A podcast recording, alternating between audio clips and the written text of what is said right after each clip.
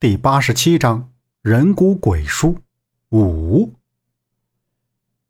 杨木重新靠回墙边，这才感觉自己全身的血液都在回流，手上缓缓有了温度。听到周震和大强的对话，其实一直不知道大强的名字，原来他不是叫陈大强，而是叫陈方安。杨木按着还有些发疼的额头，额头上已经肿了一块，却不知怎么搞的。真正的人骨鬼书确实不在这里。如果你们还想继续找下去，我劝你们尽早收手，也不要打这里的古物的主意。陈方安站起身，对那边看过来的李庆华瞟了一眼，看着前方说道：“周震闻声忍不住喝道：‘什么意思？有古董不让拿？不拿白不拿！再说我们不拿，那苏老头他肯定会拿的。’陈方安。”你要是知道那些宝贝在什么地方，就赶紧带咱们去找，别在这说那些有的没的、用不着的话。周震，别说了，我们又不是盗墓贼，就算拿了，也不能视为己得，要交予国家。杨木在一旁立刻喝住周震：“我只是在提醒你们，不然刚才发生的事可能还会发生。如果你们还想留住性命出去的话。”之后再看到什么都不能碰。陈方安非常严肃、非常诚恳的又一次警告着他们。对于在主墓室发生的事情，杨木只记得他们进了主墓室，在石棺里发现了黑木盒，之后打开了黑木盒。然而，打开黑木盒之后发生的事儿，并不是杨木所看到的那样。杨木看到李庆华向这边走来。这才发现他受了伤，衣服也被扯烂，但依然是娘气傲气的样子。行了，你们别吵吵了，我是带着任务来的，没有完成任务是不会出去的。你小子，快把地图交出来！李庆华眉宇间透露着不耐烦，掏出手枪对准陈方安喝道。陈方安不慌不乱，双手向外一摆，左右摇了摇头，叹息道：“哎，地图扔了。苏老板他们那么追我，你想我还会待在身上吗？”别耍聪明，你这点伎俩还跟我比差得远。达达，去搜他的身。李庆华瞪着眼睛，将巴特尔孟达叫了过来。巴特尔孟达站起身，几步就走到陈方安的身边。看着李庆华，华仔，杨木也站了起来。巴特尔孟达见李庆华给了眼色，立刻伸出大手，从上到下，从里到外都摸了个遍，然后失望的对李庆华摇了摇头，表示他身上什么都没有。我都说了扔了，你还不信？但是如果你想要出去，就得跟着我走。陈方安自信的指着自己的胸脯说道：“哼，我当然不相信了！快说，地图藏哪儿了？”李庆华欲罢不休，继续问道：“地图？除了地图，还有牛皮笔记本。如果笔记本都不在陈方安的身上，那他肯定藏起来了。”杨木向前一步，看着他们。周震站在一旁，也不敢插嘴。这下看着李庆华，要是开抢了，说不定他们也没有什么好果子吃。大强，你要是知道地图在哪儿，就告诉他们，让他们自己去找，咱们离开这儿。周震还是忍不住冒出一句。陈方安根本没有理会周震，也没有任何回应。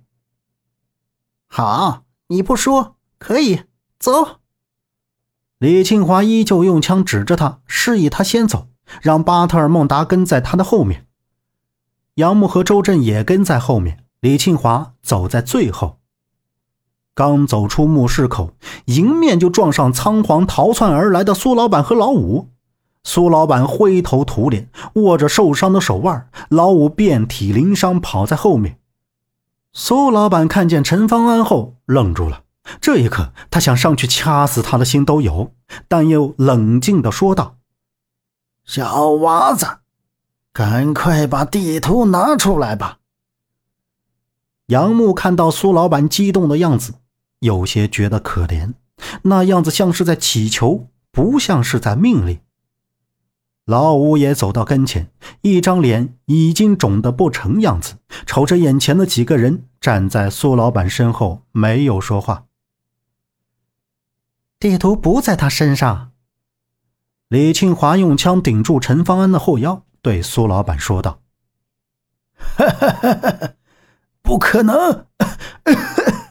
我死了这么多兄弟，就是为了这墓里的宝贝。”现在你告诉我没有，那就把它交给我。